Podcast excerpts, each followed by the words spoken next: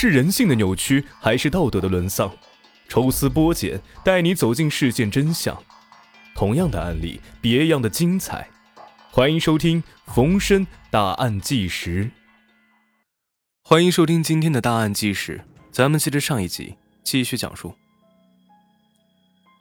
也就在对建筑工地施工人员摸排没有结果的时候，法医又在死者尸体上发现有过电击的伤痕。死者的致命伤是在头面部，但他的右手上有一个电击的损伤。从现场来看，死者一直都是被凶手追着打的，他又是怎样受到电击的呢？又是哪里来的电呢？最初，警方勘察现场的时候，已经看到了一根沿着楼梯被固定在墙上的电线，但是侦查员直觉认为，这可能是房子的主人自己设置的，所以并没有引起足够的注意。难道这根电线会和法医在死者手上发现的电击伤有关吗？警方在现场二楼的卧室勘查的时候，发现了一个电网的开关。警方从死者的妹妹那儿了解到，楼梯上的电线是死者生前自己安装的，主要是为了防贼。电线经过楼梯一共三处转折，警方到现场的时候，第一层位置电线。已经垂在墙面上了，根本感觉不到它是挂在楼梯上一整条的。随着继续的勘查，才发现电线是通到电源插座旁边的。警方才知道，这个可能是一个电网。根据死者的妻子和妹妹说，这个电网是死者孙有成自己搭建的，而且只要孙有成在二楼休息，这个电网就一定会通上电。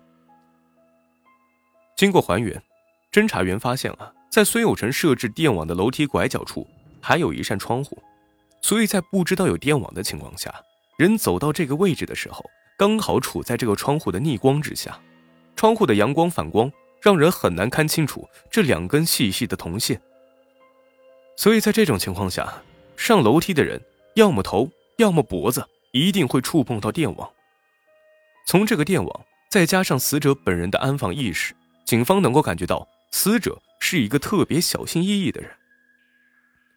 凶手能够突破死者家里的这些防线，最后把死者杀害，这个人一定是对死者设下的这些机关，包括是对死者本人都是非常熟悉的人。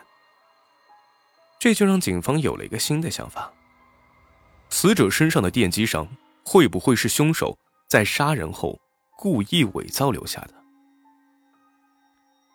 法医对孙有成身上的电击伤进行了仔细的鉴定，发现这个电击伤有出血的现象，可以证明孙有成是在生前遭受的电击，否则死后再去电击不会有流血的现象。因此，警方得出一个扎实的推断：凶手很有可能是预谋用电击杀人，但是后来电击失手，改用钝器击打孙有成的头部，导致他死亡。那么，造成电击的？是孙有成自己设置的电网吗？技术人员做了仔细的检查之后，发现死者身上的电击斑，并不是电网造成的。那么，死者到底为什么会有这个电击斑？他到底是由什么东西造成的？查找电击用的凶器和重新设定重点嫌疑对象的同时，进行展开工作。第一个被怀疑的人就是孙有成的妻子郁俊芳。巩辉是在接到报案后第一个和死者妻子郁俊芳接触的人。巩辉是个老刑侦，他一边安慰和开导的郁俊芳，一边在静静的察言观色。潜意识中，他对死者的妻子郁俊芳也有过一丝怀疑。但是很快大家就觉得不可能，因为案发之后，死者其他家属并不同意尸检，还是在郁俊芳的劝说下，警方才能从尸体上获得非常重要的线索。郁俊峰是长兴镇的名人。十几年前，死者孙有成和妻子郁俊芳一起承包蟹苗塘，成了十里八乡的玉蟹技术能手。崇明岛是全国闻名的大闸蟹的重要产地。死者孙有成是职业中学的技术老师，懂养蟹技术。妻子郁俊芳吃苦耐劳，操持和经营着蟹塘。可警方在对郁俊芳进行深入调查之后，竟然发现了他的一个秘密。这个秘密，就是在案发的时候，玉俊芳和死者孙有成早就离婚了，而为了保守这个秘密，玉俊芳白天还在家里面和前夫孙有成过日子，晚上才偷偷跑出去到自己的姑姑家过夜。玉俊芳要面子，离婚了也不跟外面的人说，所以外面的人都不知道他们离婚了。离婚了还要在一起生活，就是因为好面子。那么，这么一个好面子的人，为什么要再离婚呢？这背后到底还有什么原因呢？全村的乡亲都搬迁了，只有死者一家留在那个地方。还有谁那么了解死者家的情况呢？能躲过电网，还能够准确的掌握死者的休息时间，玉俊芳不能不让警方怀疑。会不会有这样一种可能？案发当天，玉俊芳做好了午饭。吃饭的时候，两个人为了拆迁补助起了争执。孙有成态度很强硬，玉俊芳只能忍气吞声。饭后，孙有成回到二楼卧室睡觉，玉俊芳将藏在衣柜里的电击工具取出，通上电源，悄悄地来到了正在午睡的孙有成床边，猛地刺向了孙有成露在外面的左手。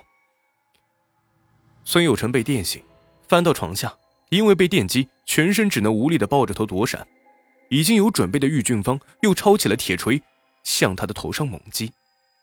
看到孙有成已经没了气息，玉俊芳又开始调配起事先准备的泥沙，并涂抹在孙有成的尸体上，撒在楼梯的过道上，并将楼上卧室的衣柜翻乱，伪装了现场，然后骑着电动车离开现场。玉俊芳有着重大的作案嫌疑，可紧接着专案组核实了玉俊芳和孙有成的离婚经过。结果却出乎意料，他们是协议离婚，并没有一丁点的财产纠葛。据了解，玉俊芳是个很善良的人，当年她不顾丈夫反对，把自己家掌握的玉屑技术无偿的传授给乡亲们，带动周边的村民共同发家致富。因此，玉俊芳两次获得了上海市劳动模范和三八红旗手的称号。一个和丈夫协议离婚。又没有任何财产纠葛的善良女人，又有什么样的理由和动机，要杀了自己的前夫呢？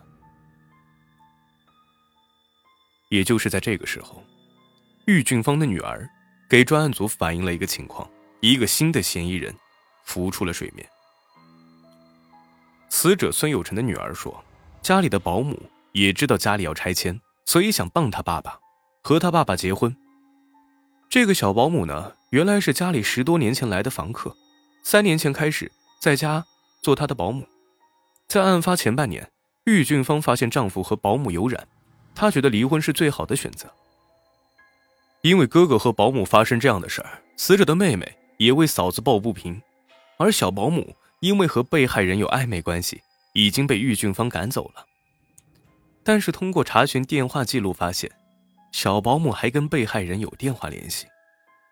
警方从电信局调出了孙有成遇害当天他家的座机通话清单，结果发现有三个电话都是这个保姆打进来的。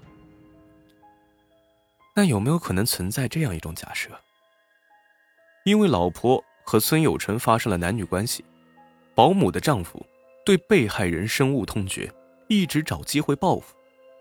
案发当天。小保姆几次打电话告诉孙有成，让他躲一躲，但是孙有成不听劝告，和保姆的丈夫发生了正面的冲突。孙有成本想用自己的电网做防卫，但是却被保姆的丈夫夺过去了，反过来电击了孙有成。小保姆的丈夫为了宣泄怨恨，用管钳猛击被害人的头部，将其活活打死。然后他故意翻乱了卧室的衣柜，又到了附近建筑工地，找来了一些泥沙，伪造了现场。那这种推断能成立吗？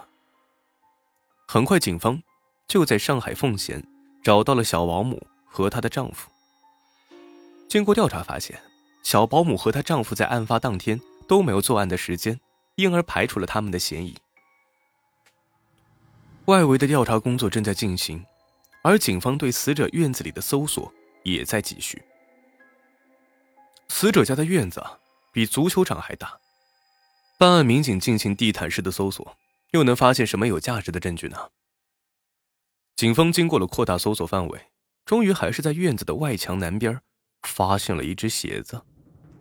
这个鞋子虽然已经经过清洗，但仍然可以感觉出跟现场留下的鞋印很是相似。同时，在鞋子上还发现有血迹。警方推测，既然发现了一只，那另一只估计也在附近。专案组调集了十余人，砍去周围的杂草和芦苇，终于在芦苇荡里找到了第二只鞋子。在基本确定就是这双鞋在现场留下的足迹之后，办案民警拿着这双鞋分别找到了郁俊芳、死者的女儿以及小保姆辨认，结果案件终于露出了端倪。